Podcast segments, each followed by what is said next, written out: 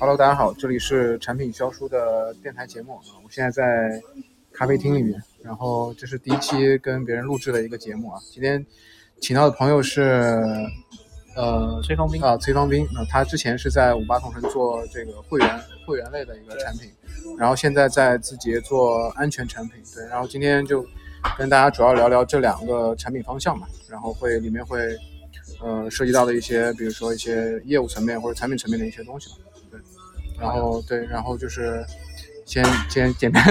介绍一下，就是比如说你在在五八里面做这种会员产品，它大概涉及的一些内容。对，然后对，然后呃，我我们这边的话，就是我我这边的话，之前主要是在五八这边负责五八同镇这个项目，然后去做五八同镇这个项目的零到一的整个的呃商家端的那个一个会员打包。然后现在主要是在字节这边，就是早期的时候在字节其实也是负责商业产品，然后主要是负责 CPL 线索的这个优化。然后现在对，然后现在是在负责字节这边的那个整个安全安全链路这样的一个产品。所以之前是偏偏 B 端的，现在可能是是偏对 B 端商业的。现现在可能更加偏这种策略的这种对方向，更偏向安全策略这块的方向。对，是的。嗯，那你之前比如说在。呃，做会员这块的产品的时候，主要是基于哪哪种场景，或者是哪哪哪哪个业务去解决某哪哪些问题？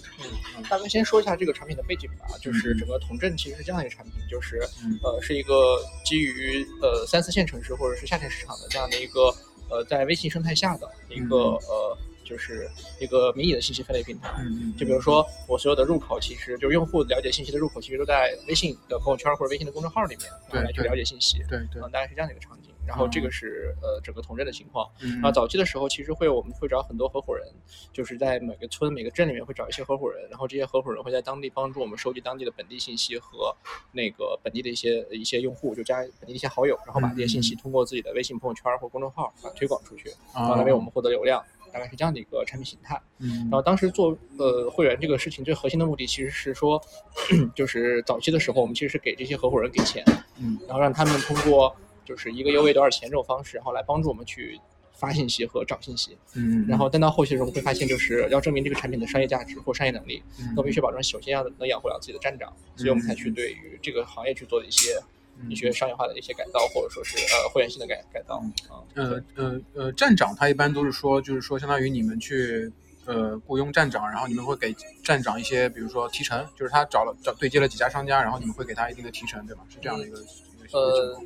呃，在早期的时候，其实我们最最核心的方法就是说，呃，我做一套标准的商业产品，就比如说一个用户在我这里买了，呃，一个用户在我这里买了那个，呃，买了会员包，然后呢，这个会员包里面可能包含有多少条发信息的资源点。然后你每发一条信息，可能就是一个资源点。然后这个用户的来源其实是两块儿，第一块是我们在线上已有的这个销售团队，就是我们有一个销售团队，销售团队会在线上，然后去跟一些用户联系，就是通过电话的方式去跟用户联系，嗯，然后把这些用户抓到自己手里，让用户来购买，并且发信息。那另外一种方式就是刚才销售说的这种方式，就是我从线下，然后有一些站长可能自己拉的这个呃商家过来买的这个会员点，然后来去发布这些信息。对。所以那个时候其实你们。主要是做呃，就就是就是商家端的一些产品涉及到，对吧？对，是的，是的。然后当时做会员的话，其实主要还是针对于呃，就是传统的五八最最适应的这个几个几个几个方向，一个就是招聘。然后一个是房产，然后还有一个是车，这三大块儿。然后其实，呃，商家早期判断会比较简单，就是商家那端他们就是城市边缘的这部分商家，其实同城覆盖不到，并且本地没有那个能覆盖到平台的。嗯，对。然后第二类型呢，就是村镇里面的好多夫妻店，他们其实想，比如说招一个人或招两个人，他单独去买一个像同城那种三年三三千多块钱、四千块钱一个包全年的这种量，其实不太不太现实，也不太可能。对，是的。所以会有些就是针对性的一些呃。呃，就是服务的一些策略，对对是有的。然后就打个比方来说，我们可能服务的类型就分为两种了。嗯那一种就是偏向于大 K 的这种相相对来说大 K 的这种商家。那这种 K 商家可能就是我在全国都需要投放。嗯啊，然后我可能需要在全国招两三百个人，那个用用人就是劳劳动力啊这种情况。那我可能给你卖的是一个一个标准全国通用包。嗯。那另外一种可能性就是说，我可能就是夫妻门店。就是一个本地的，我可能只需要招一个人或者两个人，或者我只有一套房子，我现在需要出租，那我可能要做的事情就是呃单条信息，比如说一条信息多少钱卖给你，那他们两个商家享受的这个资源点的单价和在整个产品当中的展示，就是信息展示的位置肯定是有区别的。嗯嗯嗯，对。那你们那个时候会不会对一些商家去做一些，比如说分层啊，或者是做一些呃精细化的这种？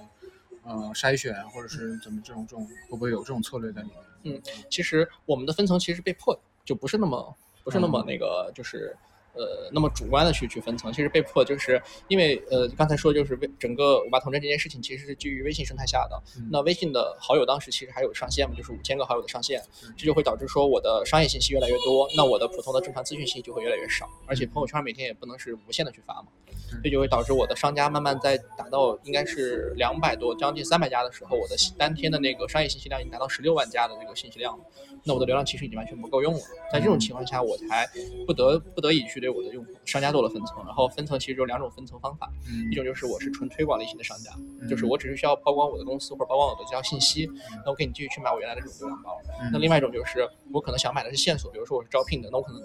简历也能弥补我一部分的发布。OK，那我就开始提取我整个行业内的简历，然后去去去去弥补这本商家的那个最后的 ROI 的效果。对，用这种方式去去做的。嗯，哦那那那个那个时候你们就是有没有算过这种整体的 ROI 的效果，或者是对对，就这种有没有，比如说你你推出了某种策略，然后整体嗯 ROI 会会有提升，或者是这种对感感感觉你问到我们的核心机密，问到核心机密。呃核心机密，对对，你可以保留着说，就是核心的太核心的东西可以可以可以保留嘛。然后是这样子，就是就是早期的那种 ROI 的产品的话，其实我们是唯一的一个 ROI 核核心产品，就是我们发出去的对战场的这部分的激励嗯和我们回收回来的这部分商家端的那个收入必须持平就好了。这个其实在我们的第一代产品上线，就是刚才说的资源点那种产品上线之后嗯，就慢慢已经开始持平了，就慢慢已经开始打平了。嗯到第二阶段的时候，我们要做的事情其实就是说，呃，像刚才肖叔问到的那种，就是我对整个商家的分层。那我的 K 商家其实就是我的核心的 top 级的收入来源。嗯啊，然后那个我的小型小型的商家其实就是我在本地的一个流量弥补，就是收商业商业商业收入一个弥补的过程了。然后我要做的事情其实事情其实就是说，保证我的 top 级商家通过买曝光位置的方式获得的最后的线索的 ROI，就是价值 ROI 和我在买单条资源点或者买某一个简历之后得到的这个简简历单价其实保持一致就好。就比如说嗯我一个推招聘推广产品，然后我花了十六块钱买了一个资源点，然后发布一条信息，我最后获得一个真正的简历，就是一个电话留资，可能是六块，我最后可能获得六块钱，然后那我的这个简历一份可能也就是卖到六块，大概是这样一个方式。嗯嗯对。那那时候就是比如说呃，商家入驻到五八嘛，对吧？嗯那时候就曝光渠道的话，可能是基于你刚刚说五八这个这个产品内，还有还有微信生态这种，嗯这这这主要这两个平台是吧？对，是的，主要是的这两个平台，是的，是的。嗯，然后整个统镇这端其实就是呃几个大的端吧，第一个端就是呃五八同城自己的 app 主 app，然后另外一个就是说呃另外一个就是说那个刚才说到微信朋友圈或者微信的那个公众号，这是站长自己做的东西。嗯，然后第三个第三个场景其实就是呃就是微信的那个小小程序，然后也是基于微信生态下大架构的。嗯对对，但小程序的整体体验会比呃微信的朋友圈什么的要更好一些。但就是呃这种这种选择方式是早期不得已的选择方式，嗯但到后期的时候，我们就证明这件事情其实对我们的压制作用会更高。就是嗯就是有一个很简单的方法，就是呃流量在站长那一端，然后商家是站长弹回来的，平台在中间抽成就很尴尬这个事情。对，然后这个商业逻辑其实就就有点怪异。那我我我就我在想，但是我自己想，就是会不会有一种这种情况啊？就是他们会脱离你们的平台，就比如说站长他自己去走走走自己的，对，走自己的这个方式，然后他可能自己去发展，对然后帮帮帮其他商家去曝光，然后通过自己的方式曝光，通讯曝光这种形式，会不会有这种情况？你，这种情况其实特别多，特别非常多，对，非常多。然后就是因为同镇给我们的早期的就是用户增长那边的增长模式给我们留下的坑，啊，然后对，然后在在这个环节当中，我们其实考虑的最核心的点不在于说我要把我的商业逻辑做到多么完美了，那个时候其实我考虑的是能不能给站长工具，就给站长比如说你的客户管理工具，你的嗯就是类似 CRM 的，就是 SCRM 那种东西，然后让站长有依赖你平台之后有两个方向，第一个方向是我有品牌知名度，嗯就我自己做本地本地生活服务，肯定不如我挂着五八的这个名头要好做。嗯对，然后这是第一个，第二个就是说我有一套完善的客户管理机制，然后告诉你哪个客户在什么情情况下你需要续费，甚至有一些客户可能会自己主动的在我们平台当中去发布一些商业信息，那我会把这些商业信息的线索给到给到给到站长那端，让他这个商家也许你可以变现这种方式，那用这种这两种方式来留住我的站长，当然这不是最核心或者最好的方法，但是是我们当下能想到比较比较优质的一个方案了。嗯，所以其实我我我看下来，就是其实微信端的这种曝光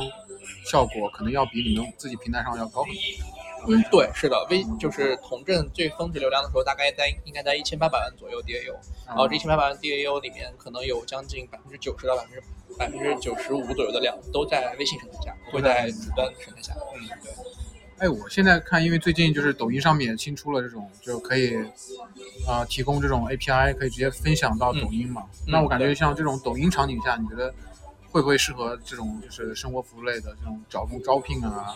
然后这种这种这种场景的需求？然后我我感我感我感觉销售你特别具备。就是 B 端商业的思维，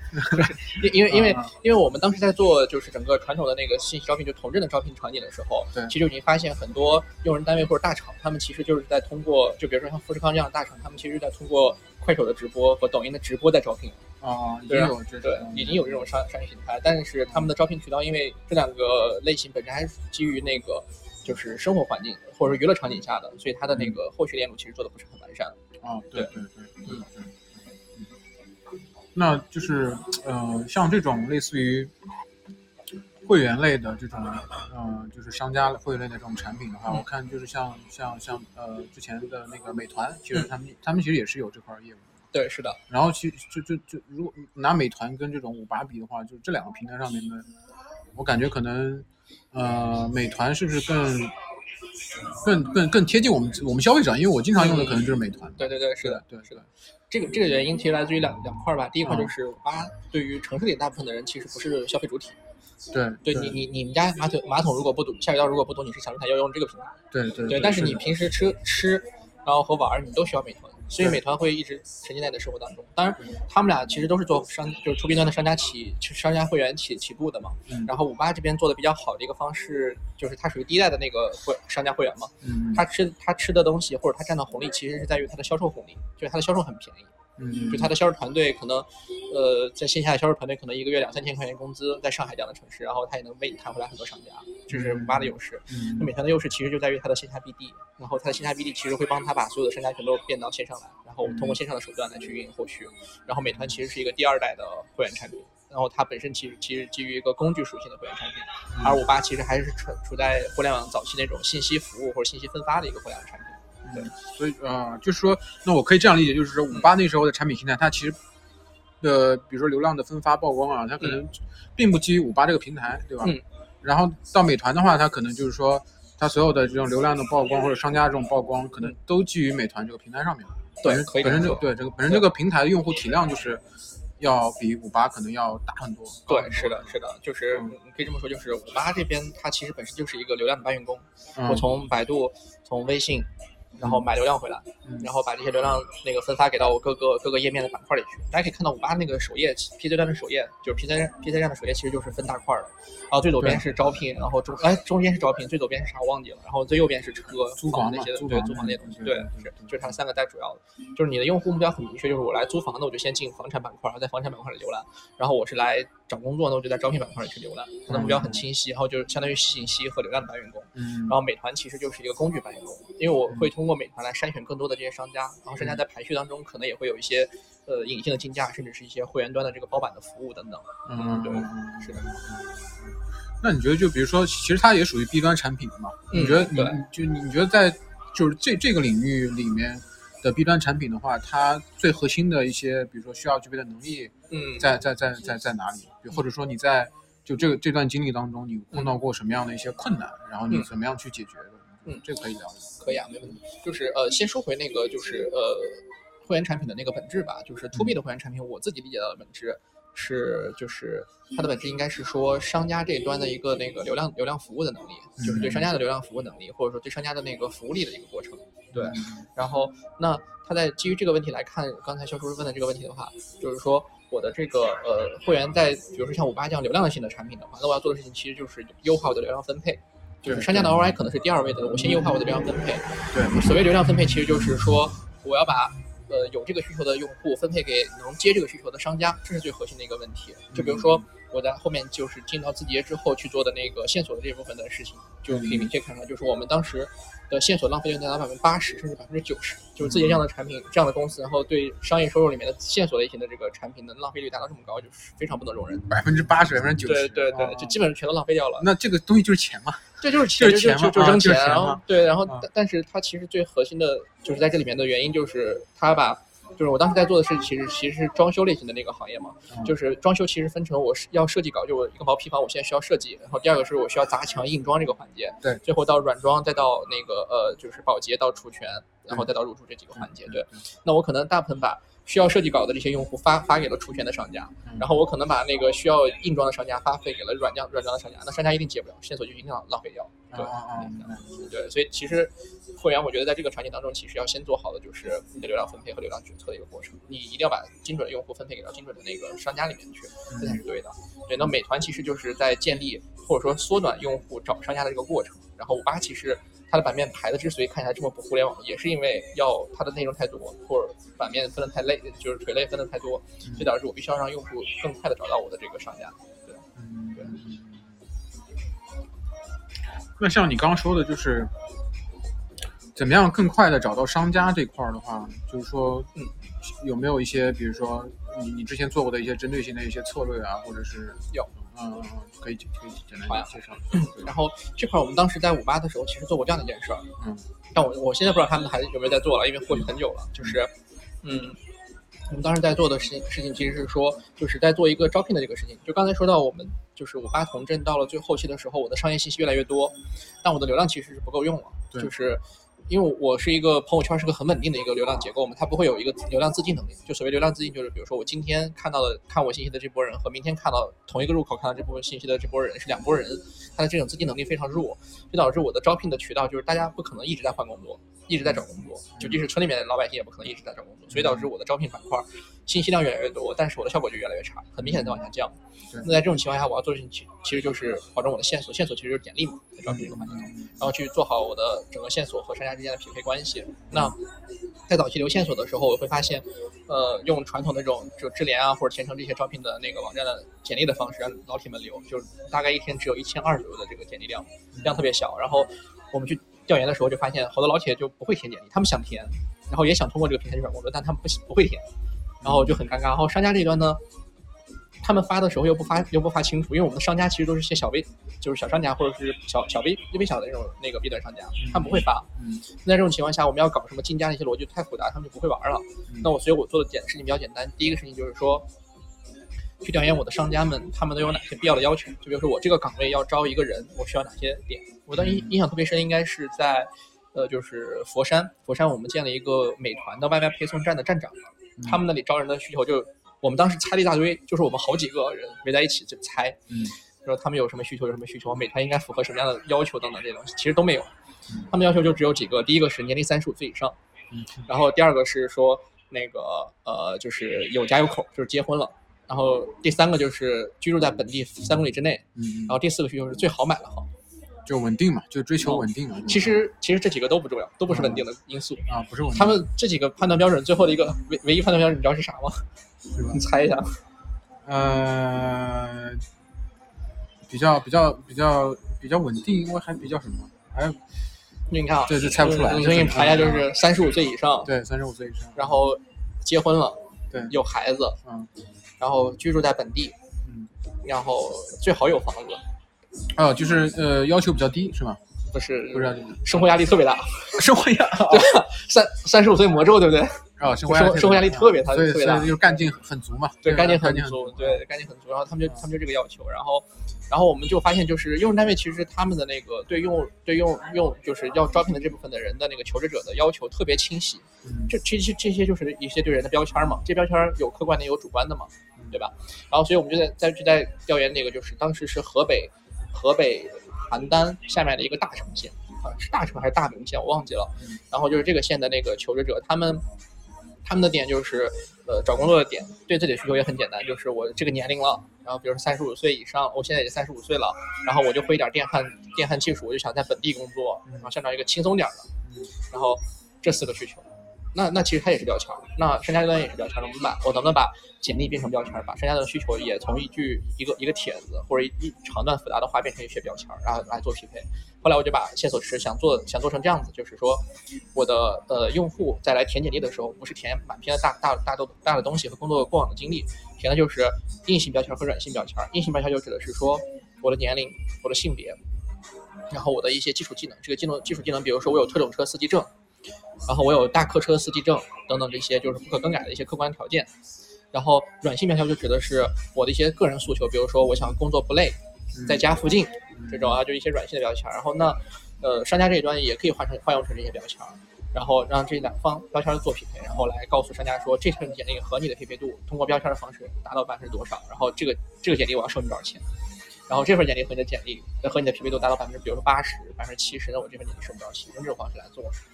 嗯，通过标签的方式去匹配嘛？对，因为招聘的招聘的底层其实就是匹配关系嘛，就是我把呃那个求职者和呃用人单位匹配起来，嗯，对，然后提升这个就是做这个匹配过程，其实目的就是为了提升我的效效率，就是商家端或者说用户端找商家的一个效率，就是效率很典型的一个刚才的问题，对，然后在这个过程当中也提升我的效率，因为我我匹配度特别高的简历，我一定收你更贵嘛。对对，嗯，然后这里面细化的点可能就是，比如说像简历这种，就是标签这种东西，早期是咋来的？嗯，然后我们早期的时候其实方式比较简单，就是说，嗯，会把之前在同镇里面发布过的所有的招聘的这些信息。全部都筛一遍，就是通过词运的方式来看这些用户或者说是呃招聘招聘方他们核心官想发布的这个职位里面有哪些共同点、共同的一些词，把这些词取出来。先先提词，然后再匹配，然后再根据这个词去匹配对应到那个内容。对，是的，我我在用户这端展示的标签可能就是我提出来的这些热词在早期。明白。啊，用户不能自己添加新词，但是商家可以添加新词，并且商家新词如果添加有重叠的话，我会提示他。对，用这种方式来做。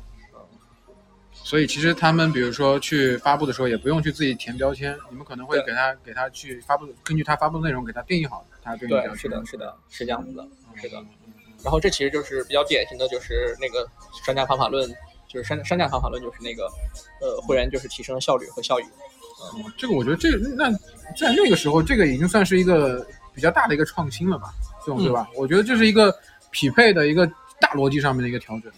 其实，嗯，如如果说对于五八来说是个特别大的创新，但如果如果对于互联网来说，其实不算个大大创新。对，现现嗯，因为对对于互联网来说，还有很很高深的推荐算法在里面嘛。对对对。但是我我其实一直在加入字节之后，我一直在我一直在等，在等字节会不会有一天做做做招聘产品，因为我特别想还还还是特别想去做招聘产品，我觉得招聘真的很有意思。招聘产品是吧？对，招聘真的很有意思。你想，就是我们当时在调研调研的时候，他们在广东的工厂，就是。我比比如说，我把你推荐到某富士康工厂里面去，然后你去工作，然后你每工作一个小时，就未来的长长周期那个时间段内，你每工作一个小时，你就我就会从你的工资里抽走一块钱。工厂可能给你发十六，但最后到你手里可能是十五，因为我给你介绍工作，所以每一小时都要抽你一块钱。啊，我可能接下来接下来几个月我什么都不用干，但我每天都有收入。你只要工作，我就有收入，这种感觉很爽。哇！我当时觉得是这个世界上没有一没有没有没有一种没有一种工作会比会比这种卖人的工作更赚钱了。哎，对我之前对我我之前看过那种什么三和大神，对吧？对对对，三和王那个三和大神啊，他们好像也是这种模式，就是说他们找来一个人，然后这个人可能投放到某某工厂里面，对，然后工资结算的时候是是中间这个中介，然后给发给那个底下员工的，是的，是的，然后在里面抽成。对，是的，这就是现在就是整个互联网招聘里面最新的一个词叫灵活用工。嗯，然后据我所知，五八好像现在还在做这个事儿，就是。就是比如说我是人力人人力资源人人力资源介绍所，然后我我安排我的线下的员工，然后到那个村镇里面去去收拢这些用用就是劳劳劳工，就是这些人，然后收拢到我手里之后，把这些人卖给那个工厂，比如说富士康，嗯，士士丹电路等等这些公司，嗯，然后他们去那边工作，我跟大厂里面就是谈的方式可能是，呃，他的工作工时是十六块钱一小时，那我跟这些老百姓可能谈的是十五块钱一小时，我一个人工工作一天，他们工作平均都是八到十小八到十小时嘛，最少的也是。那我就相当于一天，我就一个人，我就相当于能挣八八块钱。如果他们平时就是如果淡季的话，像这种小的这种中介公司，他们基本上都有三到四百人。那你算一下，这个老板一天能赚多少钱？对，然后，嗯，对，然然后，然后，如果是像三和这样的话，他们手里可能拿着几万人，甚至几十万人，呃，几十万可能达不到，十几万人肯定是有了。这种情况，对，就是现在互联网这么卷，对吧？这可以考虑一下，这个这个这个 这个这个这个这个副业可以考虑一下，就可以做主业了。我觉得，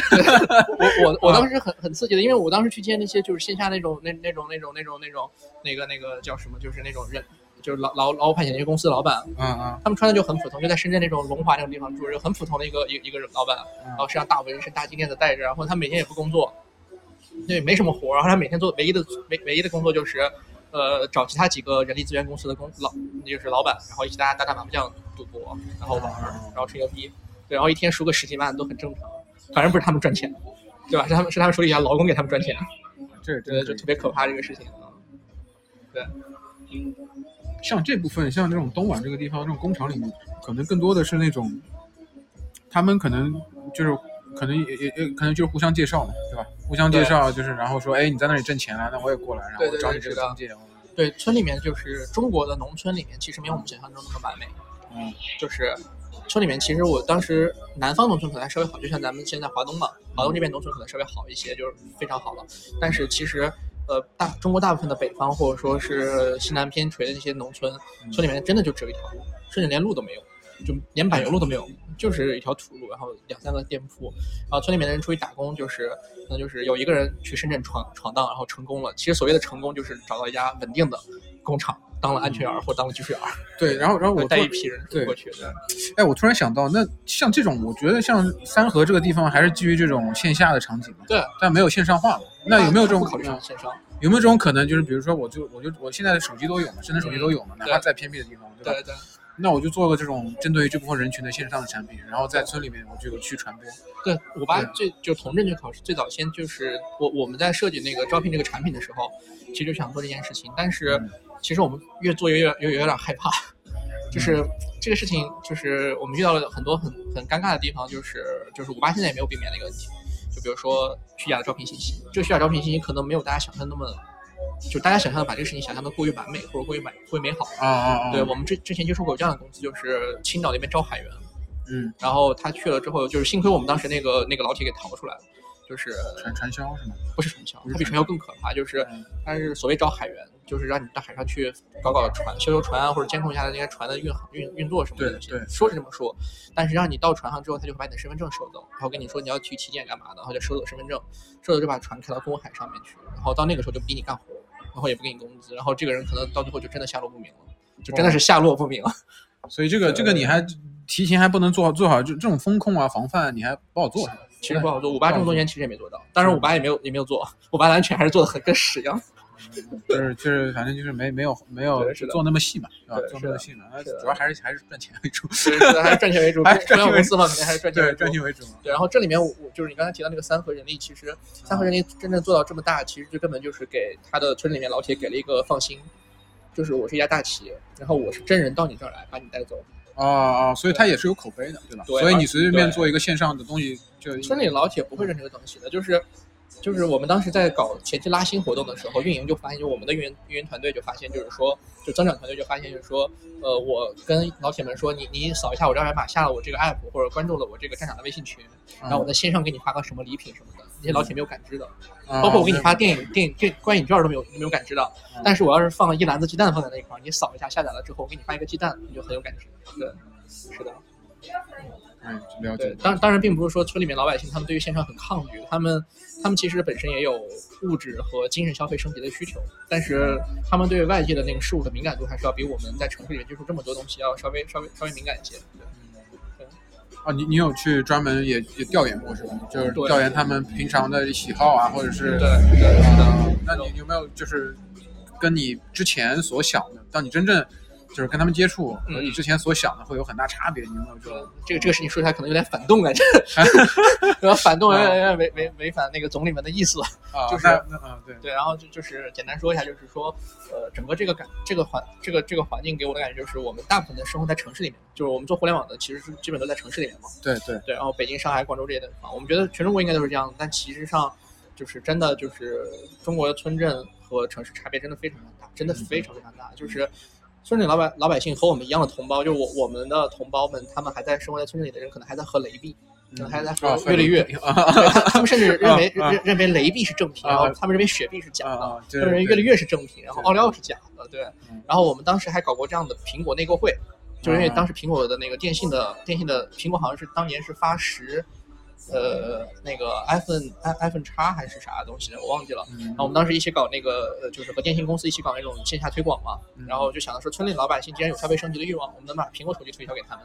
嗯。发现他们根本不认，他们觉得 OPPO 和 vivo 更好，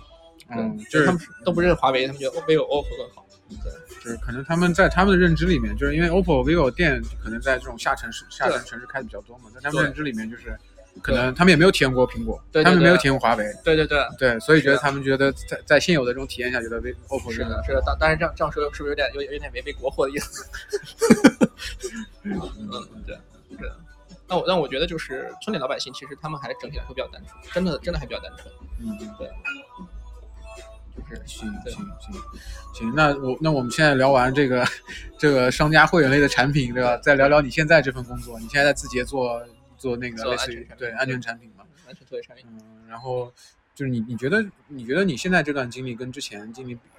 来来比较的话，就是现在这个安全产品，你觉得你你就是呃呃呃，先先先介绍一下，就是你在你现在做的一些事情，就在嗯在对在因为安全产品比较比较隐秘，然后嗯就是基本上都是等在后面当肉盾的，然后嗯就能给大家介绍的不多。就是整个安全这个行业其实分几大块儿嘛，嗯一大块就是内容性的安全，就是我保障的内容的那个文字性的安全，就是内容不会有什么反动、反反反国家这些言论啊这东西，然后这是一块儿。对。第二块呢，其实就是那个一些黑产攻防策略，就比如说一些招嫖啊或者黄赌毒这种信息，它其实很希望在平台当中放出来的，但是不会有平台给它放。对。它可能就会召集一些互联网大神，甚至黑客这种大神，然后他去攻击我们，有各种各样的攻击策略。对然后这攻击策略可能就方便说出来了。对，然后各个公司其实就在基于这些黑产的攻防和我的安全，就是国家要求的一些安全策略，然后来保证这些老百姓的安全，就是或者 app 的安全，大家在做这样的事情。我那我对，然后我这边的现在在做的事情几个大的事情，其实就是第一个是我们的整个流程性的安全，每个环节必须要没有漏洞。然后第二个第二点其实就是一些策略性的东西，就是如果有黑产攻防的话，我该怎么做？嗯，哎，漏洞一般是指的，比如说用户在操作的一些节点上面，或者是一些就就是技术上层面上面一些接口上面，嗯，就会不会有一些黑客会钻空子，是吧？就然后嗯就会就会去大量的去在你平台上去去去去发布一些大量的一些那种，比如说一些涉黄涉暴的，嗯。就嗯这种这种这种内容，嗯这个意思。呃，这个其实和技技术项的那个安全，其实我们基本上都是有那个护盾在的。就嗯技术项的一些护盾在，然后这个还好，就是公司都统一的，就是国家的那个技术代码库也都是统统一的嘛，都是安全的。嗯安全然。后其实呃技术上面代码代码上面的那个逻辑性漏洞其实不是非常多，没有我们想象中那么多，嗯就是现在黑客没有那么多了。嗯然后但更多的其实就是一些那个不法分子，他们想要在我们发布场景下或做一些攻击，嗯就比如说我在短时间内。呃打比方说，你这个发布这个发布场景的呃这个类型的发布场景下，我一天可能只有三到四万的信息发布量，或者新增发布信息发布量，嗯我可能突然给你激增到三十万甚至四十万的信息，全是黑产信息。嗯你要有有一个有一个环节当中出现漏洞，那我这三四十万信息可能就漏出去了，嗯漏出去之后，你这个 app 可能就被我攻陷了。哦哦哦，我我之前因为我之前也是做那个图库类的产品嘛，嗯然后其实我们也有碰到过这种类似的情况，就是因为我们那个是 PC 端的网页端的，嗯。所以有有这种情况，就是说别人会一些一些一些一些其他的一些通过这种服务器的方式，嗯，然后去大量的去刷词，嗯就是刷你的搜索词。对。然后因为你刷一个搜索词的话，这个爬虫会抓嘛。对。所以如果你的一些涉黄涉暴的一些搜索词特别多的话，嗯。比如说你可能，比如说搜一个关键词之后，嗯。你页面上面浏览器结果就是浏览器结果里面出来的就是那些嗯。涉黄涉暴的词，对，会有这种会有这种情这种情况发生。会有，一定会有。对，这个就是这就是你刚才描述的场景，其实就是黑产和我们的攻防过程。对就是黑产在攻，就是试探性的攻击我们每一个环节，然后来嗯尝试看哪个环节的，就是可可攻防性更更强。就是他嗯他对他来说的那个你的这个环节更薄弱嘛，嗯然后我就猛攻这个环节。对，嗯然后就打比方说，我们现在支持一条业务线，它在这段时间其实在遭受黑产的攻击，嗯然后我们就是其中的某一个，就是类似微微博那个 hashtag 那种那种东西，然后我们其实是有一个环节的漏洞的，然后在这个环节就是当时是有一个环节漏洞的，在当时情况下，黑产其实是猛烈在攻击我们这个这个点，嗯。但好好在就是我们全都拦住了，对嗯，就其实发现这个漏洞把它弥弥补掉了，嗯就是他们其实黑产，其实也就是说，他们黑产主要是也是帮那些灰色的一些，呃，一些一些可能一些机构和组织，然后去去去寻找一些渠道，能够帮他们曝光，是吧？也是主要有没有那种竞争对手，就是嗯。他想要去去去去搞你，然后呢故意搞搞一些有的有也有这个这个很正常，就是嗯。竞争对手就是之前会有那种就是竞品，然后在你的平台恶意去发一些色情或者说是招嫖的这种信息，然后露出去，故意让那个工信部看，他就他一发布成功，马上就找工信部，然后给他们截图，呃，投投投诉网网安网监什么的，说这个平台漏放那个招嫖信息啊，我对，我我我之前举个例，我之前很有意思的一个一个嗯。东西啊，就是我们之前网我图也是图库网站啊，它有那个 M 站嘛，嗯 M 站你知道，有的人晚上你知道吧，一晚上就会去里面搜一些这种色情的东西，对对对，是的，然后我们里面有一个逻辑就是，嗯。呃，搜索的一个类似于这种就是引申嘛，就比如说你搜一个科技，然后下面给你会会推一些，比如科技背景、对对对科技模板，是的，是的，然后然后你会涉及到一些，比如说一些就是跟一些呃就黄色可能会有关系的一些词，嗯，然后底下出来的就是就是引申词都是那些就是就是就是就是涉黄涉涉涉黄的一些词语，就嗯有段时间就是特别特别多，就是你搜一个词上面后面都是出来一系列的这种对引申的涉涉黄的对词，，就是搜索逻辑没有做好。对对对对对就是它的这种攻防的话，如果按你刚才描述这种场景来看的话，有两有有有两点嘛。第一点就是说，在发布场景下，我们本身没有拦住这些部分内容，就是发布场景拦截失败。嗯对然后第二个场景就是我在搜索场景下没有做一些攻防策略，对，然后在搜索场景下可能把风险全都漏出去了，这是个很麻烦的事儿。对，对我们这种产品可能之前体量还比较小，那如果这种这种有的有的产品体量大的话，这个其实还是没有定对，对。就是没有一个你们绝对的定对，可能你们当时应该体量在行业内其实是已经比较大了，没有那种和你们平齐那种定对。如果有平齐竞对的话，他马上就会攻攻击你们。哎，我之前我之前那个还还有经历过一一次啊，就是嗯。呃有一次是我们做了一个那种多账号登录，嗯，对。因为我们之前最早是一个账号对应到呃一个一个账一个手机号码对应到一个账号，对。后来我们做了一个多账号的登录，就是一个手机号码对应到呃多个账号，就所谓账号可能你之前用这个。呃，比如说连连接到这个微信去去登的，或者是 QQ 去登的，快捷快捷登录方式嘛，嗯或者是微博，嗯。然后呢，做了这个逻辑之后呢，也相当于就是说，你通过手机号登录之后，嗯，然后会会给你有个选项，到底是你采用这个微信账户，还是 QQ 账户，还有那个还是那个微博账户，嗯嗯。然后这里面会就就会涉及到一个接口，这个接口暴露出来了。对，暴露出来之后呢，就大批量的账号就泄露出去了，对对对就他们就直接跳过手机号登录了，他直接抓过你那个账号选择选择那个接口，对，直接直接就泄露出去了。然后当时我还记得，就是那个问题还是蛮大的。这个其实就不属于是那个黑产攻防策略的，这个基本上就是一个就是一次那个技术端的事故了。对对，后来我们就是把就直接把一对多的账号这个逻辑直接直接下掉了。一对多这个账号本身其实呃就是各家的那个处理方式有点区别，就是有有的手有有的有有的 app 端就是有的有的互联网公司可能是用那个手机串码来识别的，嗯。然后有的可能是通过微信加手加手机号，现在都要手机号了嘛，可能对有微信账号加手机号然后双向识别，就是 open 微信的 open ID 和手机号对双向识别，再加上你的 DID 就是账号设设备设设备识别好。对我们当时对对我们当时多账号登录是因为之前那个嗯就是算是呃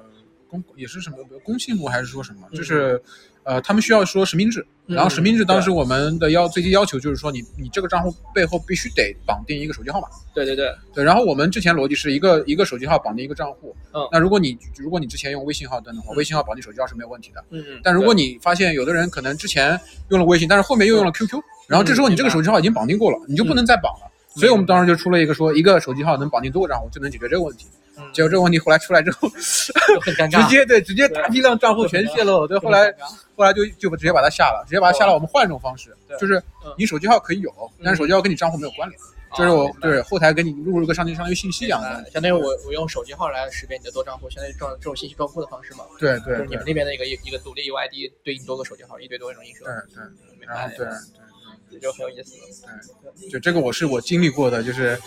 最大的一个就是安全性的一个 一个问题，就之前对就是嗯。反正就是国就是很多人会觉得就是就咱俩今天下午也聊过那个问题，就是好多人会觉得国家对信息这块管控过于过于多了或者过于严，其实我觉得还好。就真正自己身处这个行业的话，会就我之前也会觉得觉得管的太多了，然后但现在其实真正身处这个行业，会觉得有很多不法分子真的是在颠覆我们的想法，就真的是在试探我们的底线，就是甚至有人去美化这种。美美化这种这种这种侵华日军对中国犯下的罪行，这种我觉得就就真的是很不可理喻。啊，这种也有，这种非常多，就是尤其是像头条或者那个抖音这种属于资讯平台嘛，对，那里面有好多人就在宣传什么日本多么好，然后中国多么差，就最典型那种公那种那种小故事，现在不是被人揭秘说什么中国小朋友去去看去海边玩，然后留下一地垃圾，然后又丑又闹的，然后那个日本小朋友去把这些垃圾捡走，这种嗯，就是当时大家听起来觉得哦日本人好有素质，但实际上现在想想根本就没有这种事情啊，这不可能啊，为什么要这样子呢？所以就是往往就是我们看不到的，不代表没有，可能就是就是被你们这帮人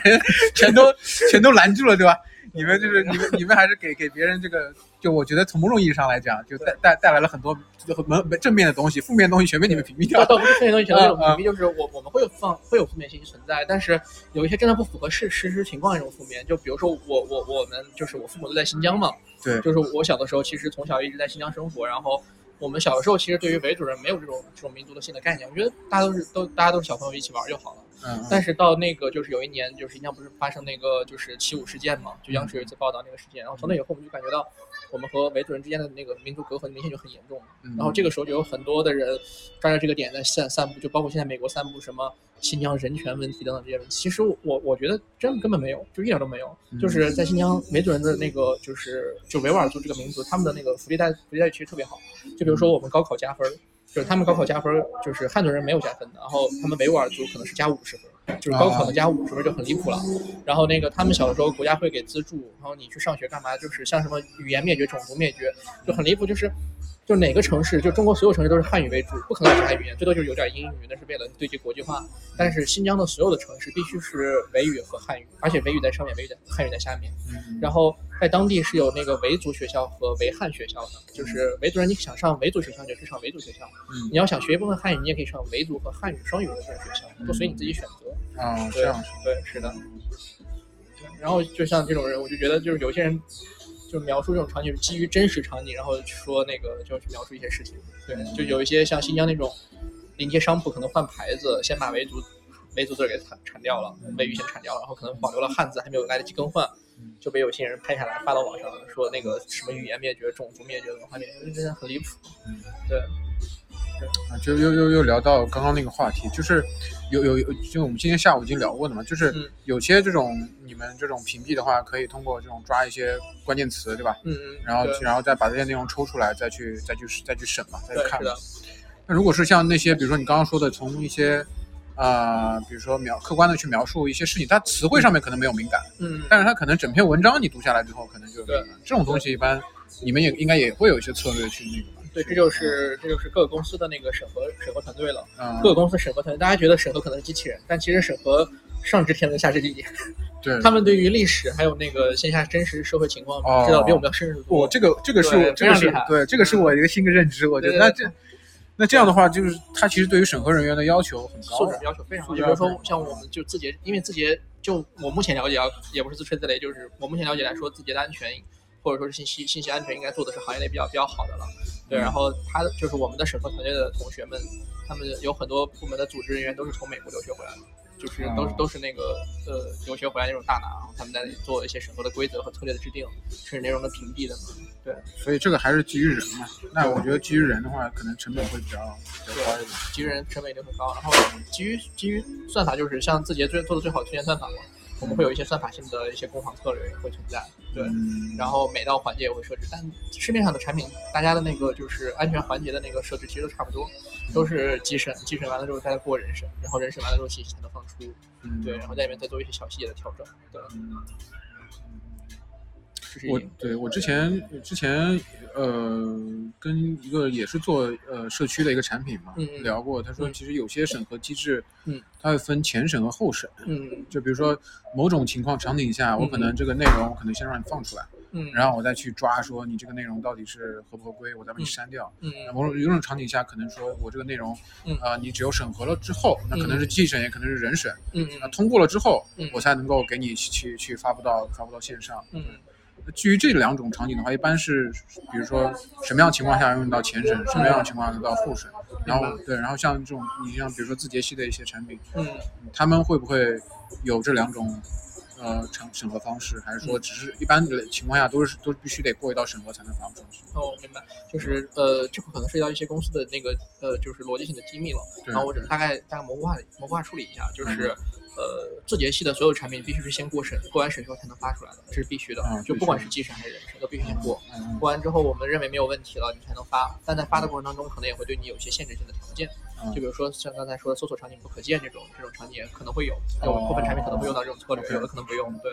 然后其他市面上大部分的产品的话，有一些就类似像呃大众点评或者美团这种公司，他们可能就是我猜测，就是在某些场景下可能会有先发，因为都是商家发的那个呃食品信息，其实没有太多的那个风险。这种情况下，他们可能会采取先发策略。先发策略。对，就比如说我是商家，那我付费的商家，然后我对我自己发布的信息本身就是有一个就是有一个那个信用的基础对一个信用基础，因为你是你是我的付付费用户嘛。对，然后对，然后你在发布这些信息，如果不出就是你你的账号没有被盗取的情况下，你发信息我默认是安全的。对在这种情况下，我再对你去做其他的处理或者先发处理。嗯所以说，一般各个公司对于商业信息和呃资讯信息其实是分开审核的，会有一些分开审核策略。商业信息如果是付费商家的话，一般都会优先过一下，或者优先给那个一些策略。对，然后但是优先优先策略可能是它过的可能是另外一道审核，比如说像广告审核，就符合广告法这种审核审核机制，对。然后内容资讯可能就是内容安全，对。就是就是对，就那就是就是可能要看嘛。如果是有一定信用基础的话，可能就会审核的可能就放就没有那么严格。对我们之前在五八的时候，其实就是基于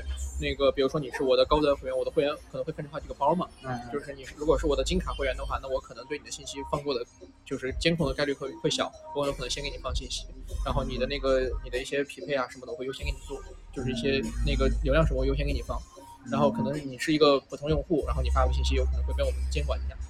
然后再出，这样子。那那另外就呃后面其实后面还还想去呃了解一个，就是很多同学可能都想要去到对吧？字节这种很大的平台的互联网公司，嗯，那你有没有对于这种比如说刚刚毕业的或者是已经工作一段时间的？嗯，那对于他们来讲，就是怎么样去做准备或者是积累，嗯，才能够去到比如像字节这种平台去做做产品这样。明白明白，了解。其实其实啊，我从我自己的从我自己的工作经历也不一定对啊，就是从我自己的工作经历来看的话，呃，刚刚毕业的同学，我真的很建议他们去去美团或五八这样的老的老牌互联网公司去历练一点。嗯，就是现在现在还很厉害，就也不能说很厉害，就是现在还保有自己的核心价值，保有自己的核心价值。有流量大拿和收入大拿的这个产品的这种公司去历练，因为我觉得就是给我带来的那个很正向的那个收入，其实在五八会更多，然后字节带给那个那个美团带给我的收入也会很多，就是他们会给我一种感觉，就是他们有一种厚积薄发的感觉，有很深厚的沉淀，他们的很多方法或者想法会能告诉我，就是这个方法和想法不是他们验出来。是他们之前跑了无数错路最后试出来的给我的结论。OK，对，然后用十年了嘛，他们用十年的方式来试错。对，那字节这样的公司其实更适合于说，呃，有过一定的沉淀，有过一定积累。然后，那我现在可能需要有更进一步的过程，我需要有一些探索或者一些测试的过程的一些一些同学，然后他们再去见到字节，可能会更合适一些。OK，是的，嗯就是类似于像美团、五八这种，可能他们之前基于。一些的经验或者试错已经沉淀出一些方法论，对，吧？是的，可以去快速去掌握这些东西，然后把这些东西掌握了之后，你可以再去像字节这种平台去做一些对比较创新性的一些一些东西。出来，我我的感觉就是，呃，整个五八对我的输入会特别大，就是帮助会特别大。一方面是我自己在五八的时候经历了很多项目嘛，然后这些项目基本上都是自己在独立负责的那种大项目，嗯，然后这种经历。另外一方面是五八真的有很大的很多很多大牛还在，然后但只是大这些大牛不出手。就是现导致现在我妈的颓势，然后就是都不出手了，就就就已经已经已经觉得自己就是退休了，退休养老状态，养老状态。对就比如说，举几个例子，大家可能觉得很惊奇，比如说商家端的会员其实是五八最开始发明的，啊，对，然后就从五八的第一代产品叫黄页嘛，就是黄页就是商家买我的广告位，然后我给商家给一些什么资源这种。就是广告位，就早期的会员雏形，到后来的那个就是 CRM 系统，就是客销管理系统，然后现在的那个智能化管管理系统，就是五象限的这种匹配智能管理系统，其实都是五八自创的一些自研的一些东西。五八自创，对，非常有意思。然后美团这边可能自创就是一些标准的一些方法论。在早期的时候，在早期的时候，其实五八风光的时候，美团还不在呢。那现在确实是不风光。啊，对。那你觉得就是在这种商家这种会员类的这种产品啊，就之前五八嘛，对吧？然后到了美团，对。那你觉得后面还会有没有出现这种新的形态？会会会有？我是觉得，就是如果说商家会员产品的话，我觉得可能会有一个变革的时代了，就是马上会有一些变革性的东西。嗯。因为美团这次被罚了之后，其实是就是基于它的那个会员会员的那套机制，对，就商家会员机制的推荐推荐顶顶置顶逻辑嘛。对。我感觉会员产品可能会慢慢会变。对，然后会变得和我们已知的这种现在的这种商家会员方式不太一样，可能不再是抽成了，可能更多是基于服务了。就是，呃，现在的服务就比如说像滴滴，就是我的服务还是主要服务司机，不是服务用户。对，因为司机是我的主要服务来源嘛。对。然后那未来可能会是双向服务的一个过程，就是 to C to C to B 这样的一个过程。对，或者是 C to B。然后 to C 这种过程，对，所以所以就是挖掘更多的需求，然后去满足它，通过商业化的形式去变现。对，是的。但但我觉得从商业角度，从商业产品角度来看的话，呃，就是不管是哪家公司，最后现在都在往一个好的方向走，就是就是不再作恶了。其实其实我觉得美团还是挺作恶的，我自己的观点啊，啊啊啊，就是呃就是就是我之前见过一个商家。他最开始的时候是免费让美团拉进去，当然这是我们 B 端商 B 端产品经常玩的一个一个一个方式，嗯，免费把你拉进来，我给你放量，前期有一个流量扶持阶段，让你感受到充分的红利，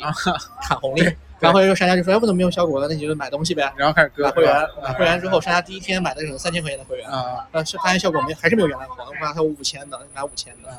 五千会员买完之后，告诉他你这个五千的产会员产品里面可能只是包了个年，啊对，然后里面的可能有些资源特别少，啊对，然后你想要继续使用全面的资源的话，你可能再继续给我掏钱，啊对，然后然后掏完钱之后，我可能再告诉你说，啊，我这儿还有美团支付，然后对，然后必须你上我的这个支付和这个联动起来，我才能给你给更高更好的这个效果。啊 OK，那我就上了美团支付，上了美团支付，美团就你知道你全部的流水流水情况了。在这种情况下，我再对你抽成。就比如说，呃，最开始我记得好像最开始是千千一还是千二开始抽，啊然后一年之后跟你的流水情况再做这种抽水浮动。很多商家其实国家不收税，但美团在收，就很离谱，人 就很离谱。对，然后这次美团被罚其实也和这个有关系，但是我觉得美团这家公司其实它的本质还是做的很厉害的，就是它的那个 SaaS 或者 PaaS 能力真的很强。对，所以我我倒挺期待，就是说美团经历这次灾难之后，也不算灾难吧，就经过这次的那个门槛之后，能变得能变得不一样，能变得更好吧。行，那那那先这样啊那行，那我们今天已经聊聊了聊了很多了，对。啊行，那我们这期节目就到这里吧，然后我们下期再见，大家拜拜。